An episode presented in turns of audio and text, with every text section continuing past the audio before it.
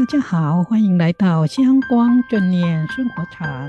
让我们一起以正念生活禅的智慧，探索转化生命的契机，解开生命中剪不断、理还乱的纠缠。我是禅子，我是静观。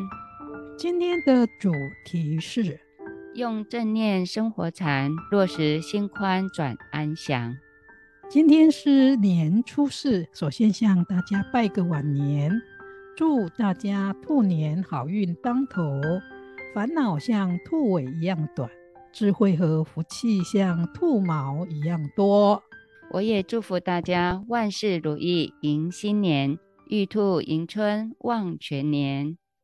在每一年新春的时候呢，我们的大师傅悟音长老尼都会送大家一句祝福语。作为新的一年努力的目标，今天我们也要与大家来分享这一句祝福的话。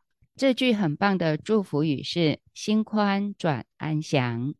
对，“心宽转安详”这句话的意思是，如果我们能够常常保持一个开放的心，不论遇到什么样子的人事物，都能够拓宽胸襟，以这样的胸襟来运转生活。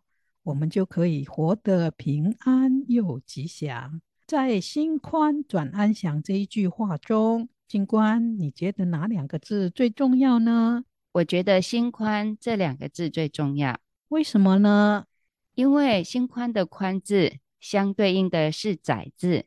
想想我们住的房子，如果是很窄的话，人是不是觉得很束缚、有压迫感，处处会碰壁，无法自在和舒服的活动？一个人的心，如果为了某件事纠结不放时，也有同样被绑住、不自在和不舒服的感觉。确实如此，警官对仔的描述真的是太生动了。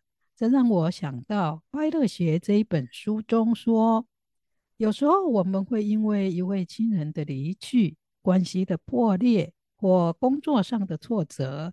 感到整个人生就好像要崩塌瓦解一样，所以呢，在西方有一位作家就说，当他想到这一件负面的事的时候呢，他觉得自己的心好像被囚禁了，无法向任何地方扩展。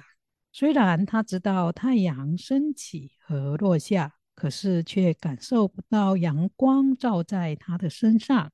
我可以理解这位作家说的。事实上，我也曾经有过这种感觉。有时，当我们有负面想法或念头升起时，他们就会在心中产生纠结，而且这种情绪的纠结很固执，不愿被打开。虽然我也想抗拒、压抑和排除这些纠结的想法和念头，但都没有用。当带着情绪的纠结产生的时候，要打开它确实不容易。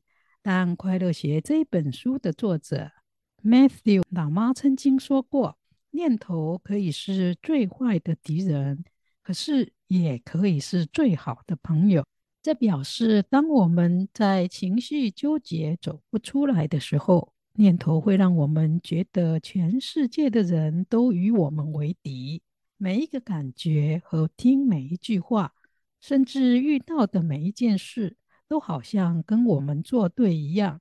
相对的，如果我们愿意给这一些念头和想法一些时间和空间，并用正念觉知去觉察它们，就会发现，其实是我们自己的想法在内在世界的底片中染上了不愉快的颜色。所以，重要的是我们不要被一时的情绪绑架而深陷其中。有道理，禅子老师，那这是不是说一件事情都有正负两个面相，就看我们怎么去看待它呢？对，这可以从淘宝网和中国有名的阿里巴巴集团创始人马云的故事里面呢看出来。他曾经呢说过两句话，我印象很深。一个是人生最大的财富是失败。二是创业能够成功的人，大都有乐观主义的精神。这好像跟一般人想象的很不一样。第二句创业能成功的人，大都有乐观主义精神，可能大家都会认同。但第一句人生最大的财富是失败，却跟大家想的很不一样。平常我们都会认为失败是一种羞耻，因此可能会失去信心，不敢再努力了。这就是马云之所以能够成为一位成功的大企业家，而一般人不能够做到的关键所在。读过马云传记的人都知道，他创业成功前，曾经有十几个工作拒绝他。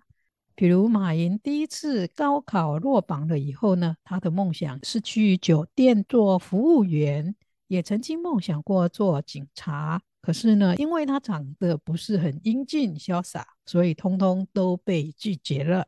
后来他开创了翻译社，入不敷出。他背着麻袋去批发袜子，还上门推销产品，结果也是受尽了白眼，是闭门羹。